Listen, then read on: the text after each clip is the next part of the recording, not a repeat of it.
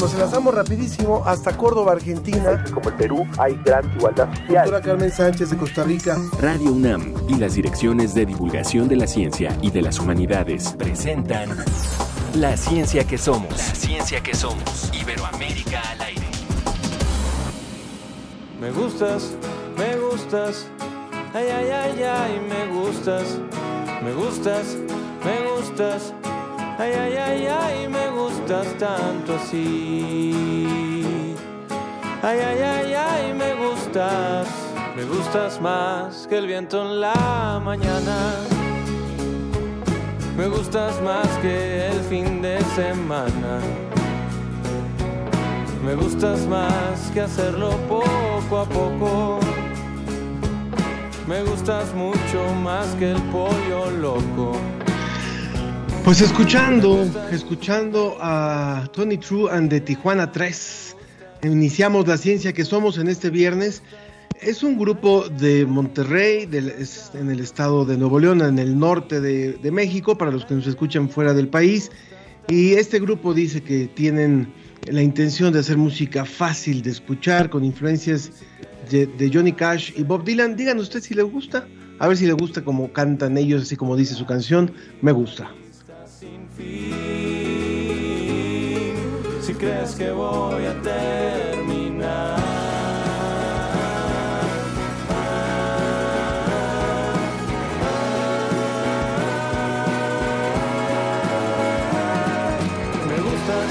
Me gustas.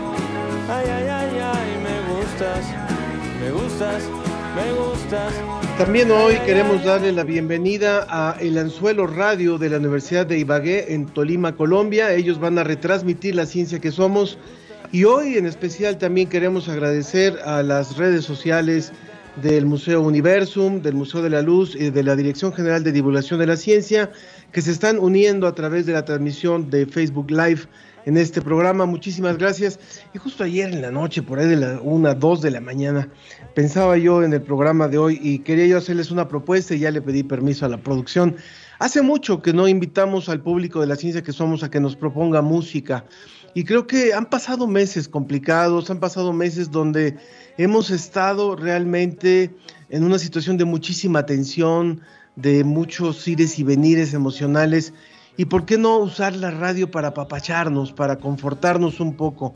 Así que los invitamos a que hoy en especial y los que escuchen esta transmisión a lo largo de la semana nos puedan escribir, nos puedan escribir a través de nuestras vías de contacto en Facebook, en la ciencia que somos, en, Twitter, en arroba ciencia que somos, y también a lo largo de la semana a través de, del WhatsApp en el 55 43 63 90 95.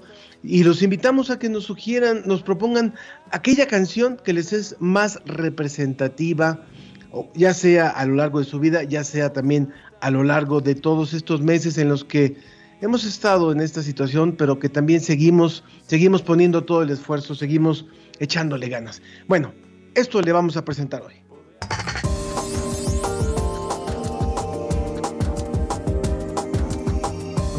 Descubren por primera vez que microorganismos como las bacterias pueden viajar de un continente a otro en polvo atmosférico. En UNAM, profesores reflexionan sobre la práctica docente en la educación a distancia en el evento Educatic 2020. Sobre la mesa, conozca qué es el desarrollo sostenible y su relación con el cambio climático, la pobreza y la actual pandemia que vivimos. Esto en el marco de la octava edición de la Fiesta de las Ciencias y las Humanidades UNAM 2020.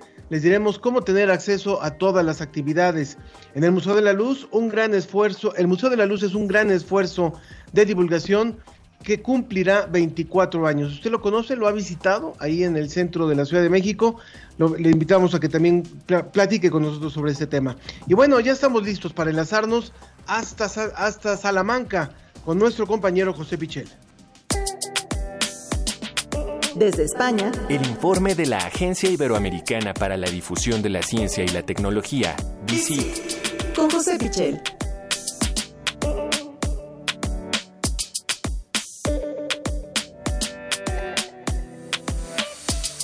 Bienvenido, mi querido José. te saludo con mucho gusto y te, te, damos la bienvenida en este programa de este viernes. Si tú nos propusieras una canción para la próxima semana, esa canción que más te gusta, ¿cuál, cuál va a ser? Eh, buenas tardes, Ángel, y buenos días para vosotros. Me pillas un poco desprevenido con esa que te, esa que te representa mucho, esa que te representa mucho en tu vida. Dinos cuál. Ay, no lo sé, no lo sé. Eh, déjame que te lo piense, te la propongo para el próximo día y la pones el próximo día. muy bien, muy bien, muy bien. Una que sea así un poco actual y que bueno, que nos diga algo de. La que a ti te haya marcado, la que a ti te haya marcado. Yo ayer estaba oyendo una de Roberto Carlos, de un, de un brasileño, así es que en fin, pero hoy vamos, a, vamos a, ir haciendo este acopio de música que nos reconforte la próxima semana. Bueno, hablemos, hablemos ya, José, de estas, de estas bacterias que viajan de un continente a otro. ¿Cómo está eso? Cuéntanos, por favor. Esto es una investigación eh, muy curiosa que hemos eh, conocido esta semana.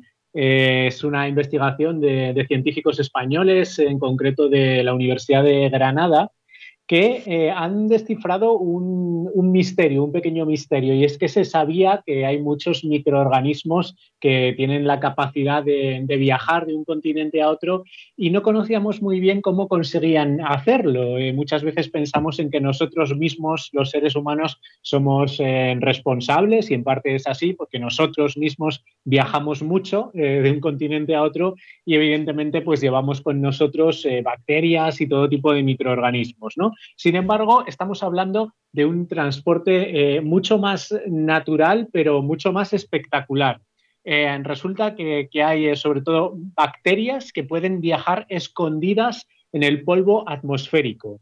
los científicos han llamado a las partículas en las que viajan iberulitos. Y es que son partículas que podría incluso inhalar el ser humano, con lo cual, bueno, esto tiene mucha importancia porque también eh, puede explicar cómo unas infecciones pueden eh, viajar entre distintos países, viajar mm. eh, grandes distancias de una manera que no sospechábamos hasta ahora. ¿no? Estos iberulitos, estas pequeñas partículas, no tendrían más de unas 100 micras y esta investigación española, que además ha sido reconocida por, por la NASA, en realidad se inició con una publicación en el año 2008, hace ya 12 años, que se detectó ese fenómeno, pero no habían conseguido explicar hasta ahora cómo se formaban estas partículas. Y es que al parecer es una mezcla de, polvo, de vapor de agua, en el que eh, también se incluyen los microorganismos, bacterias que en estas condiciones pueden sobrevivir en, la atmósfera, ya que no le faltan nutrientes en esa mezcla de, agua, de polvo, en esas partículas en suspensión, pues no le faltan eh, nutrientes a, las bacterias. Y como digo, eh, han detectado que pueden viajar unas distancias enormes. Por ejemplo, es posible que polvo del Sáhara que contenga bacterias de esa zona acabe en el Amazonas o incluso en el Himalaya. Es decir, son grandes viajes intercontinentales que eh, transportan microorganismos y que esos microorganismos pueden acabar incluso en nuestro cuerpo en forma de bacterias simplemente porque los inhalemos, ¿no? Entonces, eh, bueno, en esta época que estamos tan preocupados por el tema de, las infecciones, muy llamativo y muy importante para la investigación.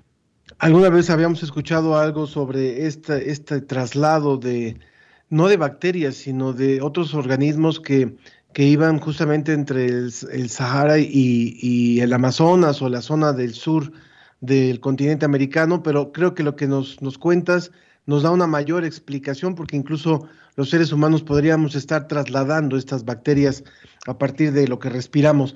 Bueno, y ahora vayamos a, a otro tema que también es muy, muy interesante, que es el de chikungunya. Exactamente. Eh, también es muy interesante porque también estamos eh, hablando de, una infección muy importante, de un virus eh, muy importante, el, chikungunya, que nos cuentan desde Brasil nuestros colaboradores de, de la agencia FAPES que se ha descubierto que puede infectar al sistema nervioso central.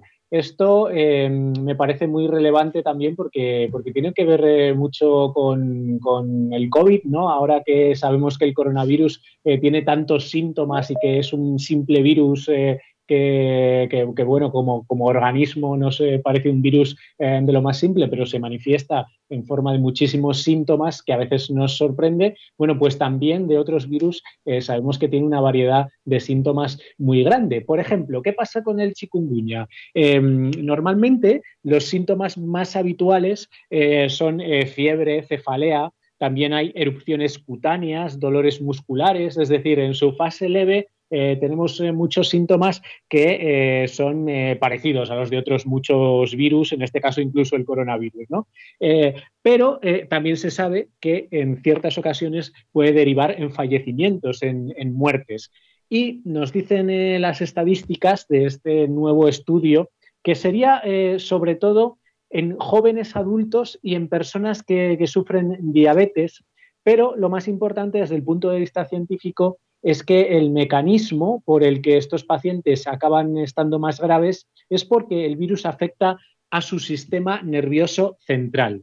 Esta investigación, eh, que se ha publicado recientemente, eh, procede del estudio del que ha sido uno de los mayores brotes de esta enfermedad que se produjo en Brasil en el año 2017.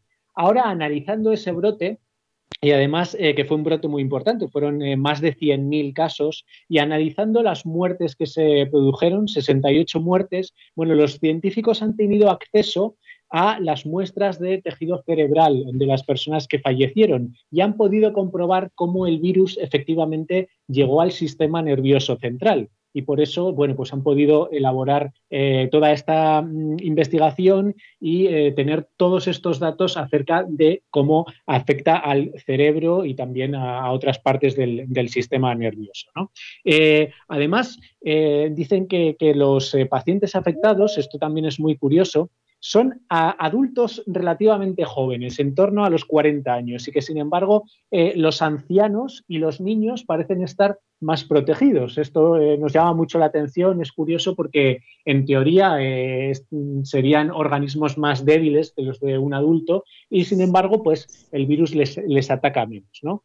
Y también muy importante el dato de que en los pacientes con diabetes eh, tienen hasta siete veces más riesgo de desarrollar ese chikungunya en, una, en un estado grave. Pues muchísimas gracias por esta información. Por supuesto que es un, virus que sigue en investigación y estas aportaciones son, son importantes. Muchísimas gracias, José Pichel.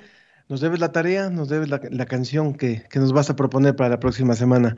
Vamos de volada porque tenemos mucha información hoy. Te agradezco y te, te mando un abrazo. Un abrazo, Ángel, hasta el viernes. Muchas gracias. Adelante. La ciencia que somos, la ciencia que somos. Entrevista.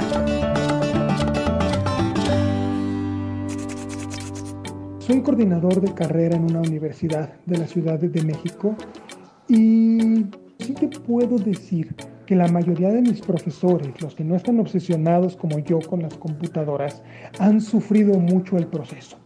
Tengo profesores de 50, 60, 70 años que esta pandemia los obligó a, hacerse amigo, amigos de estas plataformas, de estos programas, y con sus huecos, con sus problemas, la resiliencia de los profesores mexicanos me tiene impactado y yo admiro mucho a estas personas que a pesar de que algunos de ellos odian las computadoras, han logrado resolver.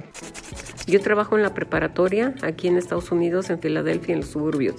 Eh, hemos estado haciendo exámenes con Google Forms.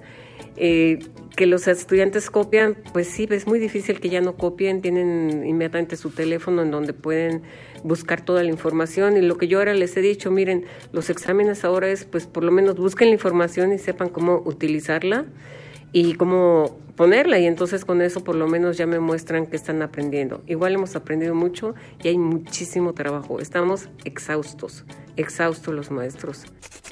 Desde mi función directiva, observar las clases a distancia me ha permitido ver cómo mis compañeros maestros han tenido que reestructurar la implementación de los contenidos y rediseñar sus planeaciones transitando de clases a teleclases para lograr dinámicas escolares en las cuales la atención de los chicos es esencial, motivándolos con juegos, diapositivas vistosas y editables en tiempo real, videos ilustrativos y pizarrones caseros con materiales didácticos elaborados con gran creatividad.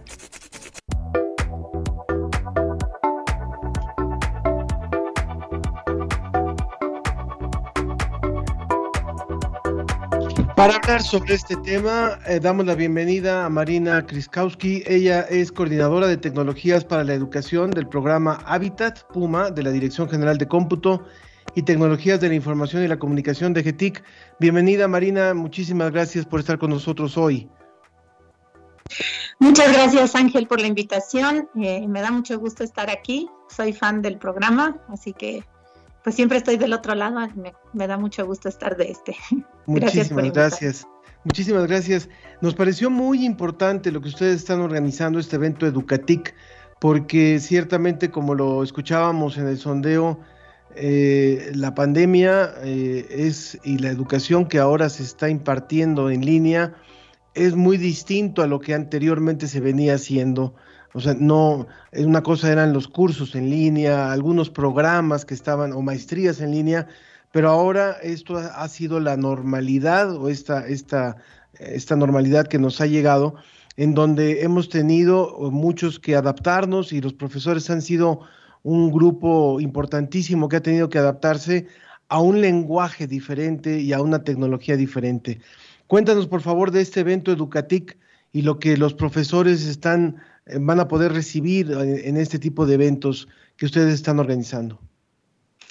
Sí, muchas gracias, Ángel. Mira, Educatic es un evento que empezamos a hacer en 2015, justamente para que hubiera un espacio de reflexión sobre la docencia que pues prácticamente no existe. Los congresos generalmente están orientados a la investigación y la docencia no es objeto ¿no? de, de discusión. Y bueno, como todo en este año, ¿no? Tuvimos que también adaptarnos y un evento que hacíamos de forma presencial en la última semana de julio, pues se transformó en un evento virtual que va a ser este año, eh, en esta fecha, eh, extraña también, pero que no quisimos dejar de hacerlo porque justamente creemos que una de las muchas cosas que han cambiado en este año ha sido la docencia. Y me gustó mucho en el sondeo el primer participante que decía, bueno, ahora no es que quieras, ¿no? Tuviste que usar la tecnología porque no hay de otra para seguir dando clase. Y efectivamente ha habido muchas, eh, muchas formas de adaptarse a este nuevo entorno. Esas formas de adaptarnos a un nuevo entorno son las que queremos que compartan los profesores a través de diferentes actividades que vamos a tener durante una semana del 23 al 27 de noviembre no va a ser un evento, digamos, al que hay que estar conectado durante todo el tiempo, sino que, bueno, habrá algunas conferencias magistrales, pero las actividades a las que invitamos a los profesores pueden hacerlas en cualquier momento, no, no hay un horario. Va a haber foros donde compartir justamente las dificultades y las eh, respuestas que encontraron o encontramos como docentes frente a tener que dar clase eh, no presencial que como bien dijiste, no es lo mismo que un curso a distancia que ya fue diseñado de entrada para hacer a distancia, sino que, bueno, hay que arreglárselas para ver cómo hacemos con, lo que ya sabíamos hacer y que ahora no se puede hacer, y hay que inventar otras formas. Van a tener también, sí, perdón. Algo, perdón, algo que nos parece muy importante es generalmente hay congresos que tienen más un corte académico, que son para investigadores, que son para otro tipo de, de, grupos. Y en este caso ustedes tienen un, evento que está pensado para los profesores y para darle herramientas a los profesores. Mm, te interrumpí, te, pido por favor que continúes y que nos digas cómo pueden inscribirse, cómo pueden sumarse los profesores que estén interesados. Sí, muchas gracias. Mira, como lo señalas, es un evento para docentes, pensando que la docencia en sí misma es una profesión esto lo tienen muy claro los maestros de preescolar hasta secundaria, pero a partir del bachillerato y la educación superior, eh, la docencia es como una actividad que haces además de tu profesión, ¿no? O sea, eres ingeniero y además das clase. Pero la docencia en sí misma es una profesión y como tal merece encuentros académicos para discutir sobre esta profesión que es enseñar. Y eso pues nos ha abierto la puerta a que los profes se, se animen a, pensar más en la docencia como una actividad específica. En ese sentido, este año tenemos una, actividad durante esta semana de Educatic, en la cual eh, pues ya tenemos 17 equipos registrados, equipos de docentes que quieren desarrollar un proyecto didáctico y que nosotros vamos a asesorar. Si les vamos a ofrecer asesoría durante una semana para generar un proyecto que es una metodología didáctica de trabajo que se puede aplicar a diferentes asignaturas.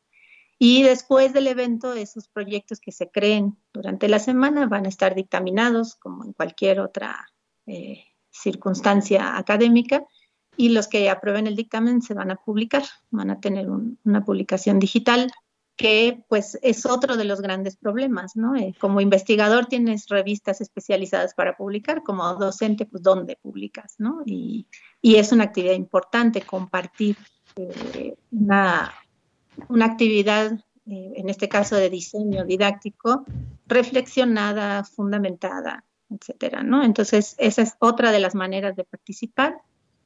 Otra manera es compartir a través de cualquier medio un video, un audio, una infografía eh, o el medio que gusten, un podcast, eh, algunas buenas experiencias que quieran compartir con otros docentes como recursos, ¿no? Esos se van a publicar y van a ser de libre acceso para que cualquiera los pueda ver. Y vamos a tener tres conferencias magistrales donde vamos a, pues, discutir con personas que saben de esto eh, acerca de esto de qué quiere decir la nueva normalidad en la educación muy oportuno, muy oportuno, sin lugar a dudas. ¿Cuál, es la página web en donde pueden encontrar la información los, los maestros que quieran participar, los profesores? Mira, es muy fácil, es encuentro.educatic.unam.mx. Encuentro.educatic, encuentro.educatic.unam.mx y esto a partir del día 23 de noviembre. El 23 empieza, pero el registro ya está abierto, ya hay más de 1.200 personas registradas, así que apúrense. Muy bien. Este, para que alcancen un lugar. Y perdón, me faltó comentar, vamos a dar talleres, eh, micro talleres durante la semana, que son pequeños talleres eh, a través de una videoconferencia sobre eh, algunas herramientas como Moodle, como Classroom, como algunas herramientas que ha desarrollado la DGTIC, como la herramienta Ensamble, que es para generar pequeños recursos educativos digitales. y bueno, hay, hay, una gran variedad, pero bueno, se pueden inscribir a los, después de registrarse como asistente, se pueden inscribir a cualquiera de las actividades. Muy bien. Marina Kriskowski, muchas gracias por haber participado con nosotros y por esta invitación que se hace a los profesores. Esperemos que, que haya muy buena asistencia muy oportuna en estos tiempos. Muchísimas gracias por esta participación. Muchas gracias a ti, Ángel. Vamos rápidamente a escuchar un poquito más de esta música que hoy les propone la producción, Tony True and de Tijuana 3. Ahora con Antes y seguimos con la ciencia que somos. No se vaya.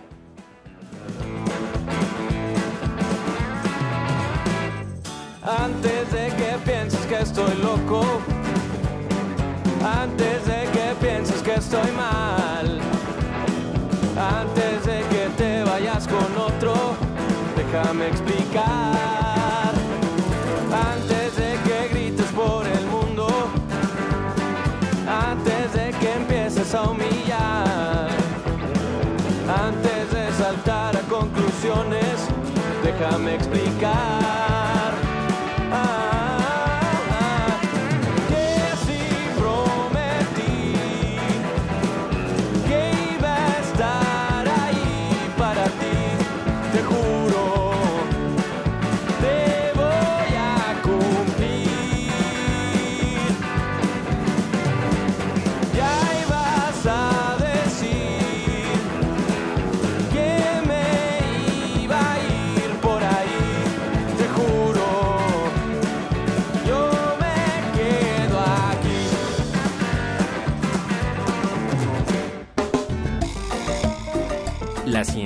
respuestas están sobre la mesa.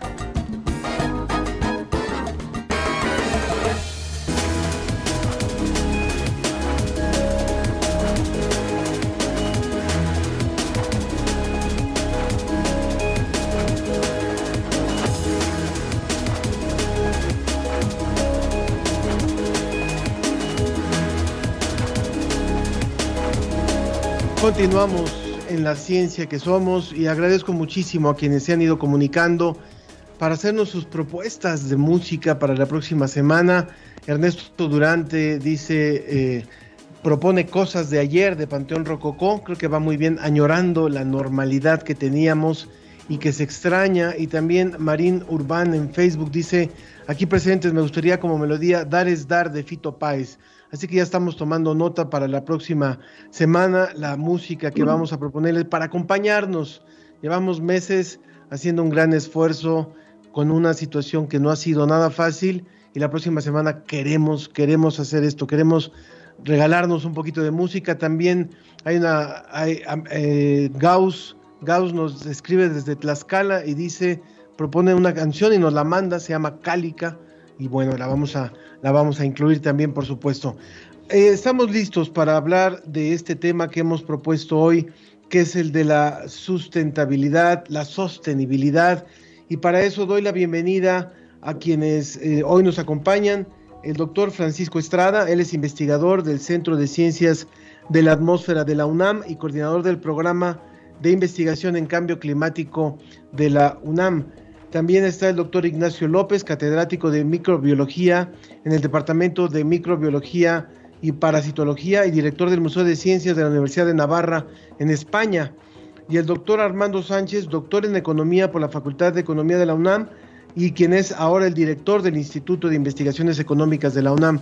Muchísimas gracias por estar aquí con nosotros a, los tres.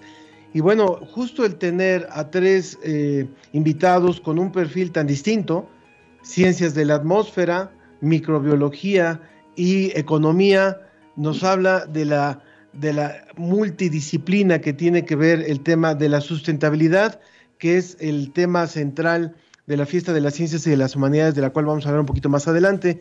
Bienvenidos a los tres, espero estarlos viendo ya a cuadro y, y que el público también los pueda ver a través de nuestra transmisión en Facebook. Bienvenido Armando, bienvenido Ignacio, bienvenido Francisco.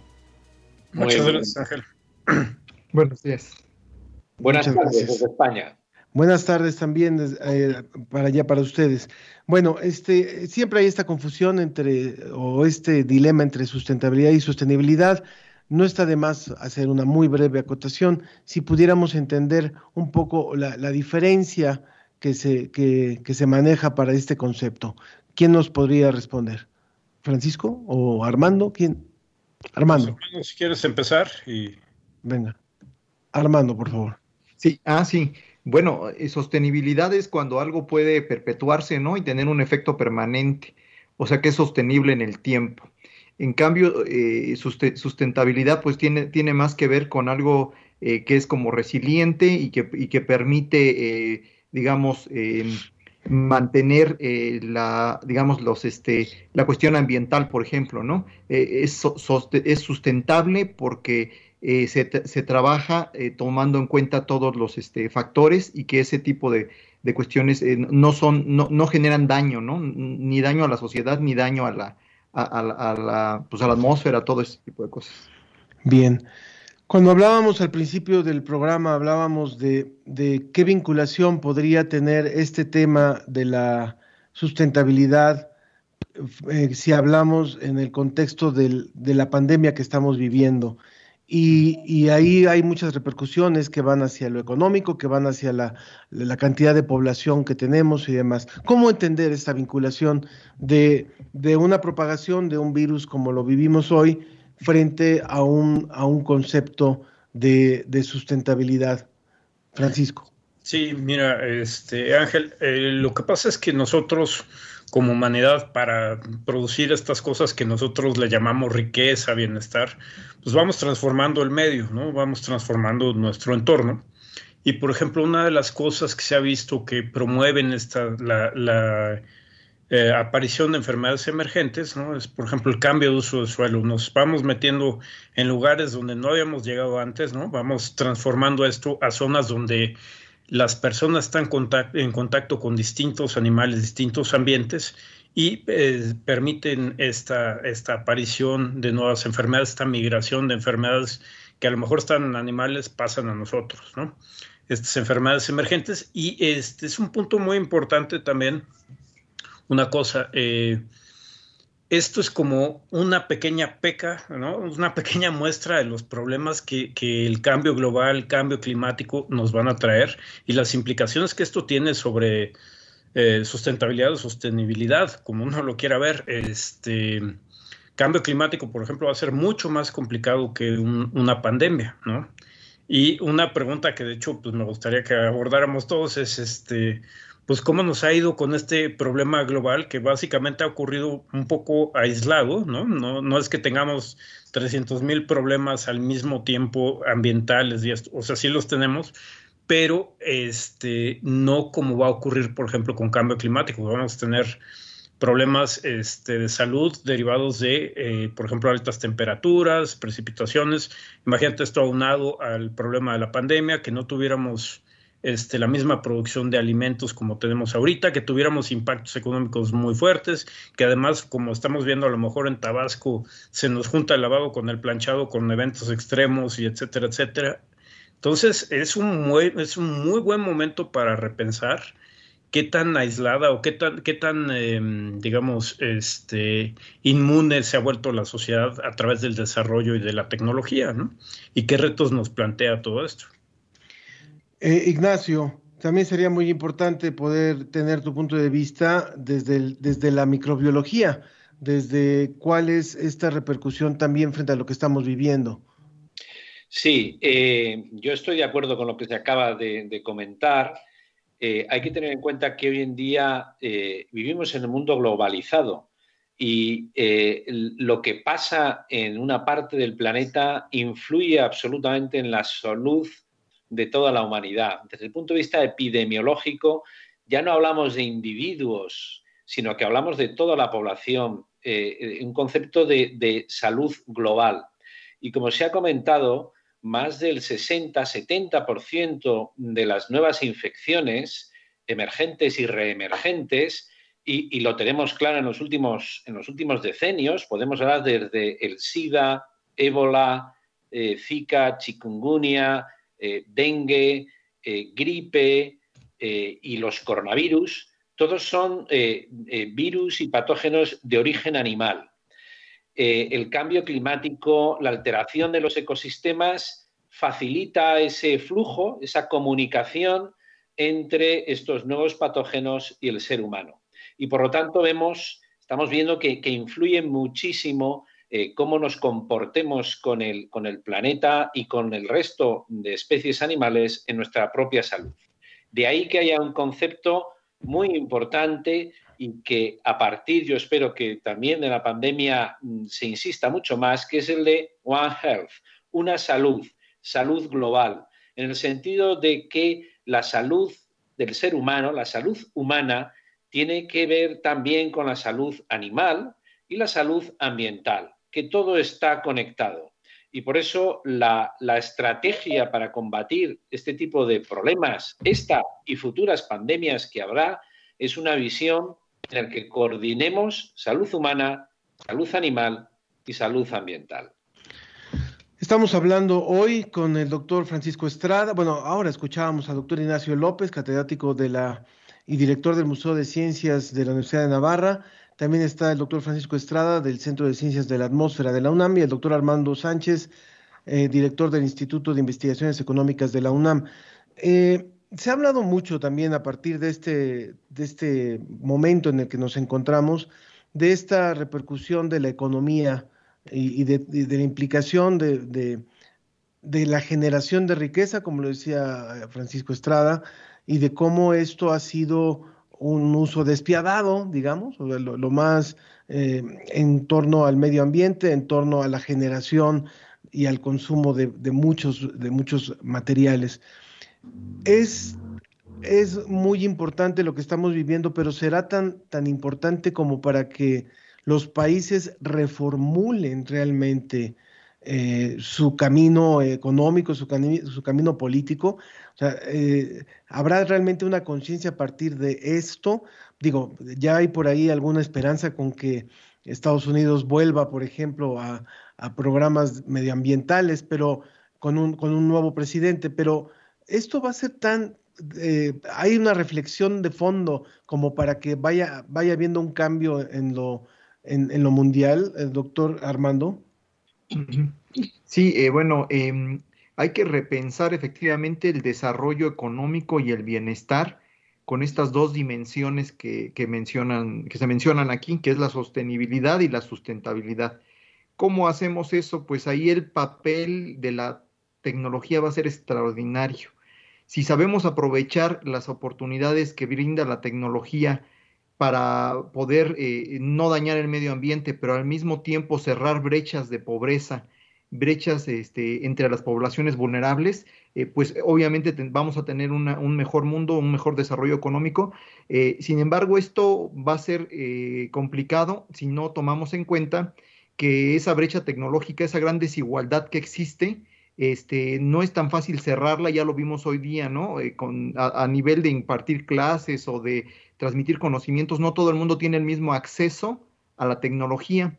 Entonces, para que, para que podamos hacer sostenible y sustentable esto, pues tenemos que la política pública y la política económica tienen que tomar en cuenta que hay que cerrar brechas tecnológicas para que las poblaciones más vulnerables puedan acceder tener el acceso a esos bienes y, mejorar su bienestar. Entonces, creo que es importantísimo eh, porque además, si, si, la, si ese desarrollo y bienestar se promueven a través de la ciencia y la tecnología, pero de manera sostenible y sustentable, se van a cerrar brechas de productividad y, los efectos en las poblaciones van a ser permanentes.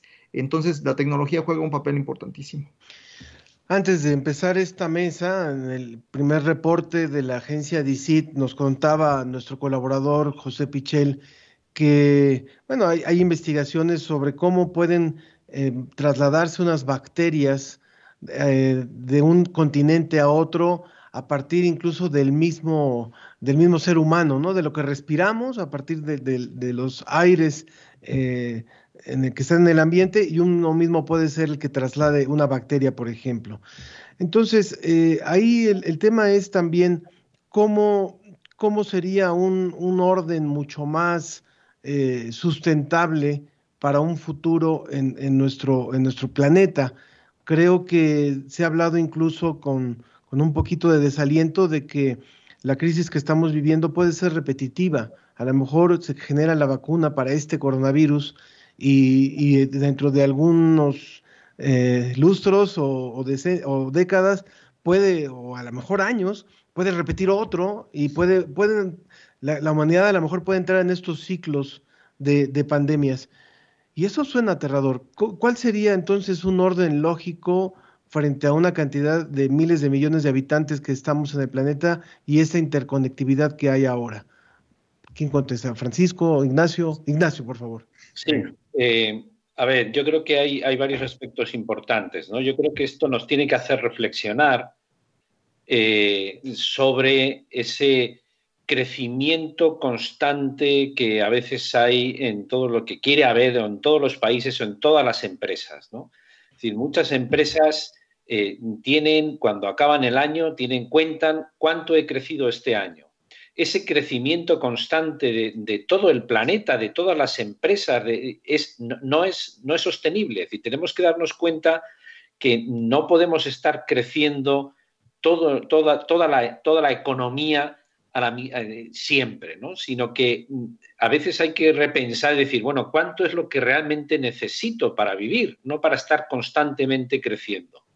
Y eso tiene que, tiene que ver también con el comercio. Por ejemplo, eh, por poner un, caso concreto, ¿no? ¿Qué sentido tiene que yo aquí en España tenga que estar consumiendo y comprando productos o una fruta, un plátano o una banana o una piña que se ha cultivado en Latinoamérica?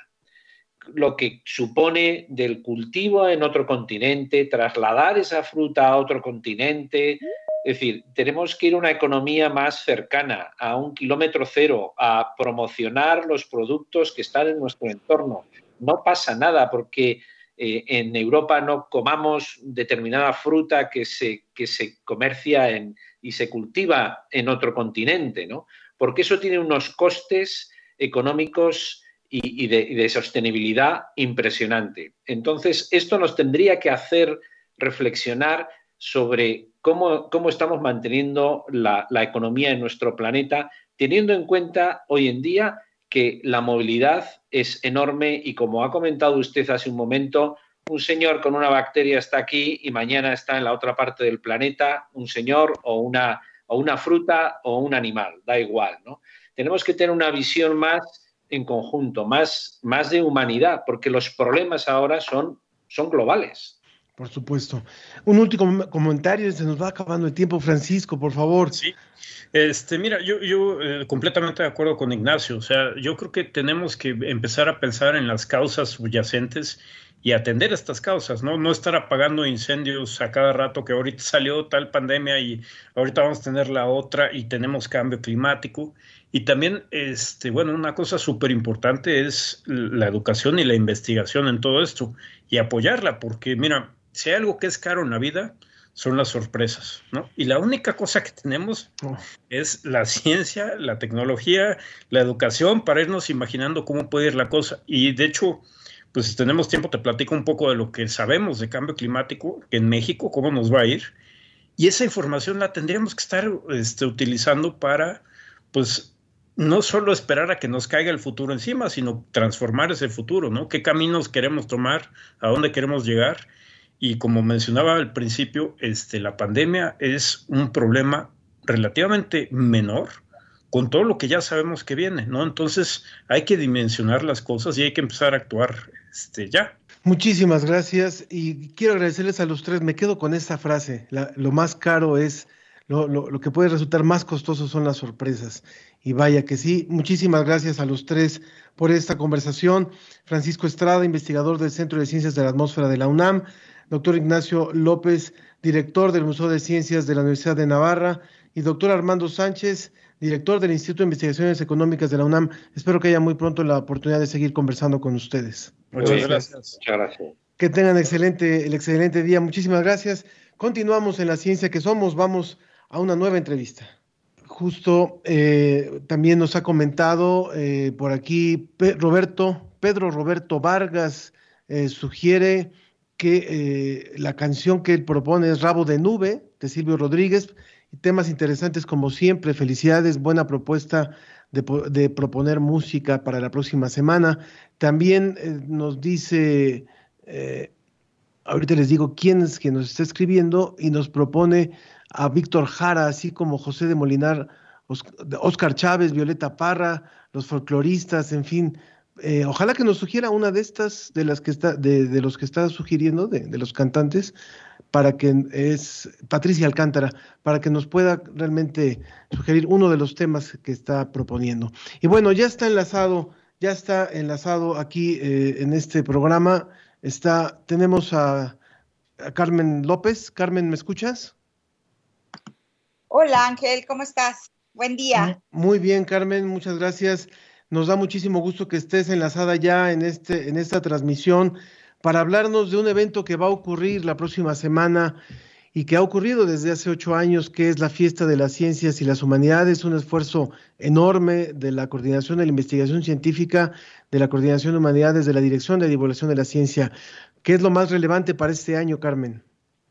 Pues, ¿qué, ¿qué, es lo más relevante? Yo creo que todo. Fíjate que hemos, hemos este, combatido todos estos retos, ¿no? Siempre había sido presencial y ahora nos sumamos a esta era virtual y vamos a salir a través de nuestras cuatro cuentas de Facebook.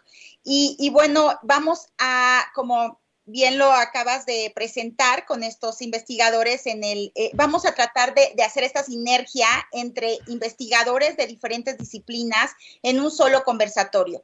Esto para que los jóvenes puedan tener pues más oportunidad de tener cerca a estos investigadores e investigadoras. Si bien recuerdas, en otros años era una sola charla con un solo investigador, aquí vamos a tratar de, de, de bueno, eso es lo que se va a hacer, ¿no? Eh, tener esta convergencia de, de conocimiento humanístico y conocimiento científico científico desde el punto de vista de las ciencias exactas, duras. Y bueno, eh, ¿qué más vamos a tener? Vamos a tener un foro que se llama Los Influencers de tu vida.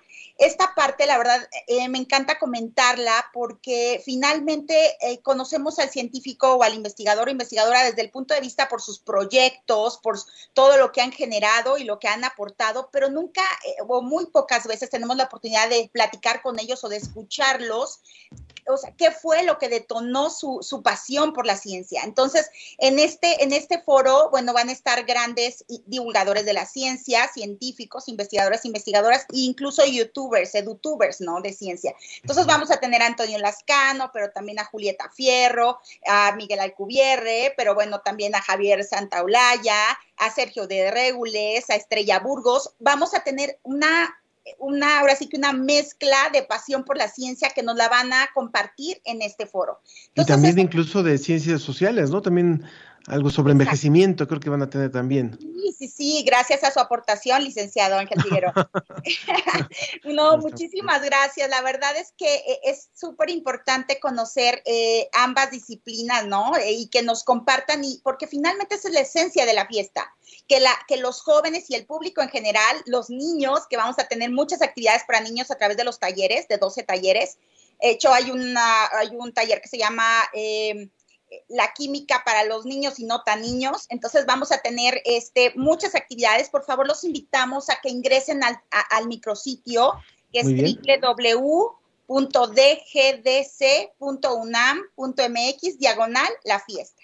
Ahí encuentran absolutamente todo y, y, bueno, eh, realmente estamos muy entusiasmados y, y aparte, bueno, va a ser una fiesta porque va a ser conversatorio, taller, videos que nos aportaron más de 170 videos muy, o sea, ahora sí que están maravillosos compartiendo estos proyectos importantes de la UNAM, pero también va a haber música. Tú que tanto te encanta la música, Carlos y estas cosas, bueno, no sé si vamos a cantar la de Roberto Carlos, pero lo que sí es que vamos a, a, tener estos, estos eh, pedacitos, estas canciones, ahora sí que mezcladas en toda la programación.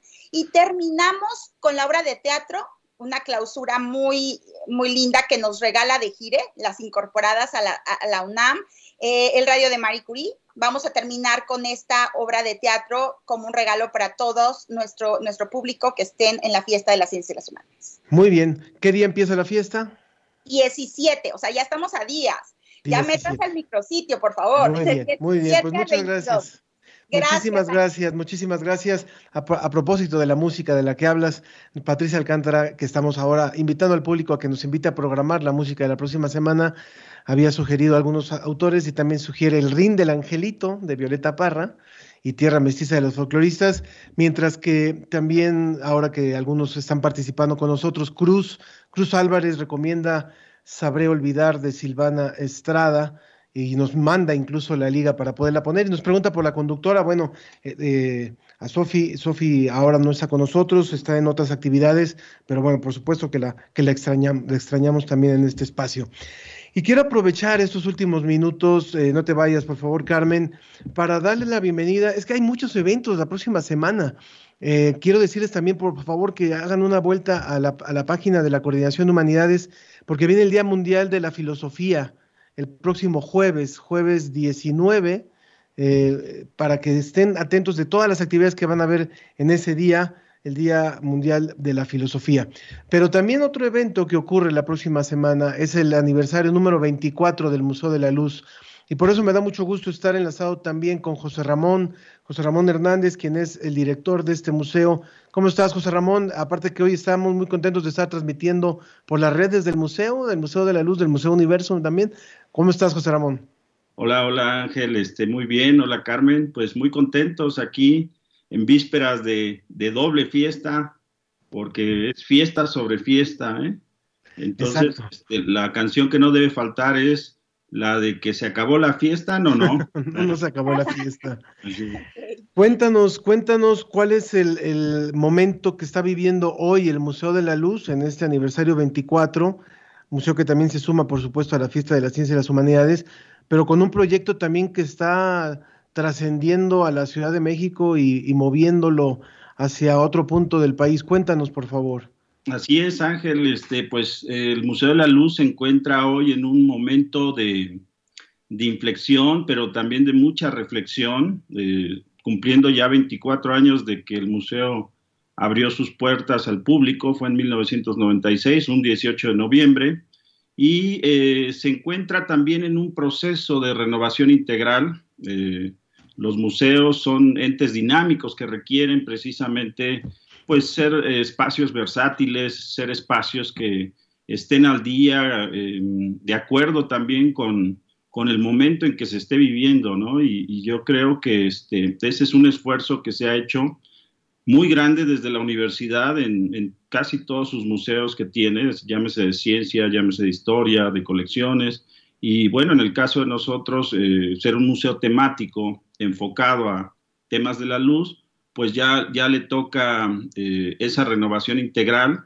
El, Museo de la Luz, pues ha estado en dos espacios en el, muy bonitos, emblemáticos para la universidad, en el centro histórico de la Ciudad de México. Actualmente nos encontramos en el patio chico del Colegio de San Ildefonso, pero de alguna manera eh, el, el, tema museográfico se ha adecuado a estos espacios. Entonces hoy tenemos la oportunidad de replantear un museo con un espacio exprofeso para, para esa función de ser museo. Entonces está en esa transición de tierra azteca a tierra maya. De manera que si nos están escuchando allá en Mérida, eh, es una buena noticia el que, dependiendo de cómo lo vaya permitiendo los tiempos, por supuesto, pero se va concretando ya este proyecto de trasladar el Museo de la Luz hasta, hasta esa ciudad, hasta la ciudad de Mérida. En esa, en esa movilización o en ese traslado, el museo no se va tal cual como es. Hay una nueva propuesta, me imagino, que es, eh, como tú lo has dicho, en las dos ocasiones donde, en los dos sitios donde ha estado el Museo de la Luz, más bien se adaptaron al espacio y en este caso se está construyendo o se está planeando la construcción de un espacio exprofeso. ¿Cuál va a ser la gran propuesta que van a encontrar eh, en su año 25 posiblemente? Ojalá, ¿verdad? Ya para el 25 estemos celebrando eso. Así es, pues es, es una propuesta por supuesto, versátil, es una propuesta eh, que considere también más a la sociedad, más al público en general. La ciencia es un valor, el conocimiento es un valor universal. Eh, y bueno, por esos lugares los mayas desarrollaron mucha ciencia, eh, más contextualizado también en el espacio en el que va a estar. dirigir un museo hacia un centro interactivo de ciencia, que tenga una oferta también museal mucho más variada, una oferta educativa que pueda aportar también a, como lo está haciendo ahorita en estos momentos, ya todos han mencionado, de encierro de pandemia, que coadyuve también a la enseñanza de las ciencias, de las humanidades. Entonces, estamos planteando una propuesta mucho más abierta, más allá de, de las exposiciones, más allá de, de, una sola vía, sino que realmente el público pueda involucrarse más, hacerlo más vivencial, más sensorial, que, sea realmente la visita al Museo de la Luz una experiencia enriquecedora que marque tu vida, que no sea nada más porque pues la escuela hoy nos llevó al museo, sino que sea hasta ese espacio, pues también hasta para irse de pinta a, a los museos, ¿no? Está muy bien. Y vale la pena decir algo, no sé si lo dijiste, perdóname, pero, pero casi siempre lo, tú lo comentas, que, que un museo dedicado a la luz es único en el mundo, este museo, el Museo de la Luz de la UNAM, y por eso ojalá que cuando se abran las puertas, el público aproveche para visitarlo todavía en, la Ciudad de México, los que están cerca de la Ciudad de México, y si no, pues que vayan haciendo su, su ahorro para darse la vuelta a Mérida y que próximamente pueda conocer esta propuesta de museo que realmente pues es, es importante. ¿Y de qué forma, para cerrar, eh, José Ramón, de qué forma se suma el Museo de la Luz a la fiesta de las ciencias y las humanidades en, este, en la próxima semana? Bueno, pues nos sumamos con, con mucho gusto también a esta actividad muy importante de la DGDC, eh, con dos eh, actividades que tienen que ver también mucho con este tema de la sostenibilidad.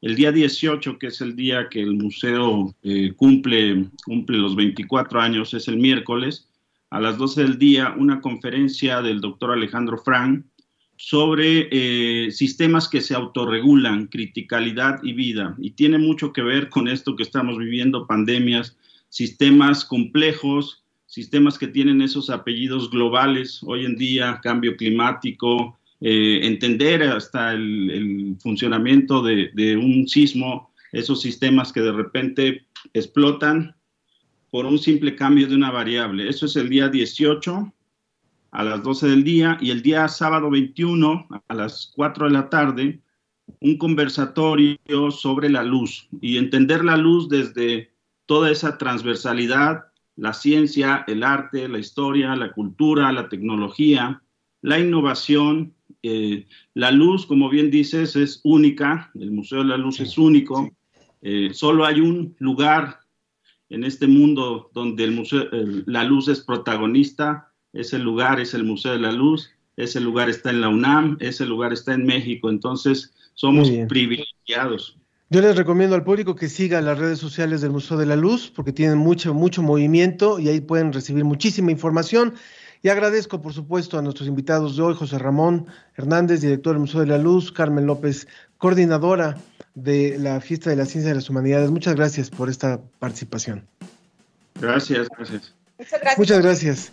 Y nos vamos, nos vamos eh, también en Facebook. Rutilio Ruiz comentó que sobre la mesa es importante ofertar productos sanos y nutritivos en la localidad. Dice, ¿cómo se puede hacer eso si no se nos permite por parte de las mismas autoridades? Bueno, hay mucho que seguir hablando sobre sustentabilidad y lo vamos a hacer.